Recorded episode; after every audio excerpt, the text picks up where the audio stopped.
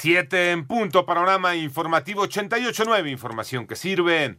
Yo soy Alejandro Villalbazo en el Twitter, arroba Villalbazo. 13 es martes 1 de septiembre. Iñaki Manero, ¿cómo estás, Iñaki? ¿Cómo estás, Alex Villalbazo? A todos los amigos de la República Mexicana, gracias por seguir en Panorama. En el panorama COVID, la cifra de muertes a nivel mundial por coronavirus, COVID-19, ya llegó a 850.596.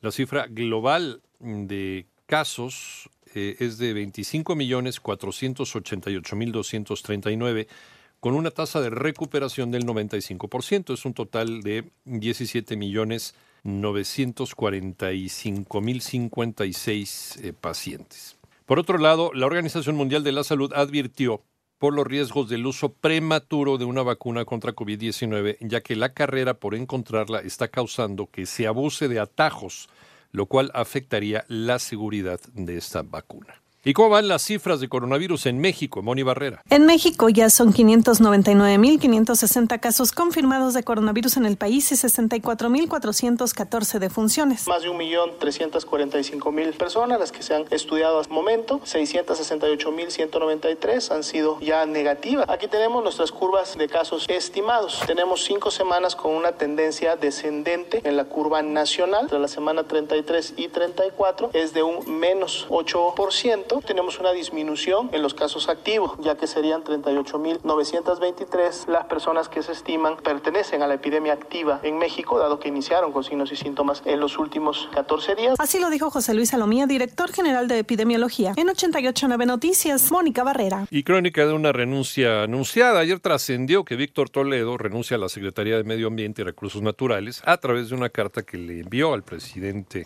de la República y donde alegó motivos de salud. Por otro lado, la Secretaría de Gobernación informó que Ricardo Peralta dejará su puesto como subsecretario de Gobierno. La dependencia señala que la determinación se tomó como parte de las medidas de austeridad impulsadas por el presidente. Por su parte, Marta B. Cabrera García deja el puesto que ocupaba desde hace 16 meses como directora de comunicación social en la Secretaría de Salud Federal. En tanto, el Pleno de la Cámara de Diputados no logró el voto de las dos terceras partes necesarias para elegir a la nueva presidencia de la mesa directiva, por lo que Laura Rojas continuará al frente de este órgano de gobierno hasta el próximo 5 de septiembre. Y el Instituto Nacional Electoral le pidió al eh, presidente bajar una, un promocional del segundo informe de gobierno. Toño Aranda. El Instituto Nacional Electoral ordenó al presidente de México bajar un promocional de su segundo informe de gobierno en un plazo no mayor a seis horas, en el que realiza una cita al Papa Francisco. Los partidos de la Revolución Democrática y Acción Nacional solicitaron las medidas cautelares por la utilización de símbolos y expresiones religiosas. En el mensaje, el presidente de México destaca que su gobierno ha ayudado a la gente humilde y afirma que los conservadores sostienen que estamos llevando al país al comunismo. El Papa Francisco ha dicho que ayudar a los pobres no es comunismo, es el centro del Evangelio, los partidos políticos argumentaron que este mensaje afecta a los principios de equidad, imparcialidad, certeza y objetividad en el marco de las elecciones de Coahuila e Hidalgo. Además, viola los artículos 24 y 130 de la Constitución por contener un elemento religioso. El INE declaró procedente las medidas cautelares solicitadas por el PAN y el PRD, pues consideró que el video es contrario al principio de laicidad y atenta contra la independencia y neutralidad del Estado mexicano y los servidores públicos respecto a las iglesias y creencias religiosas. Para 88.9 Noticias, Antonio Aranda. Hoy el presidente presentará su segundo informe de gobierno. La transmisión comenzará a las 9 de la mañana y se va a realizar en el patio de honor de Palacio Nacional. El panorama internacional,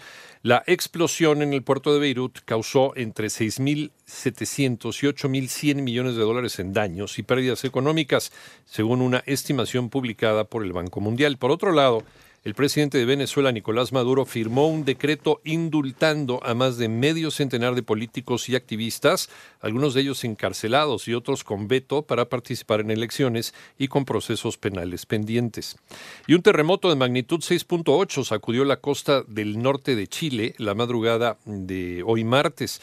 La Oficina Nacional de Emergencia del Ministerio del Interior y Seguridad Pública informó a través de su cuenta de Twitter que no se han reportado daños ni heridos.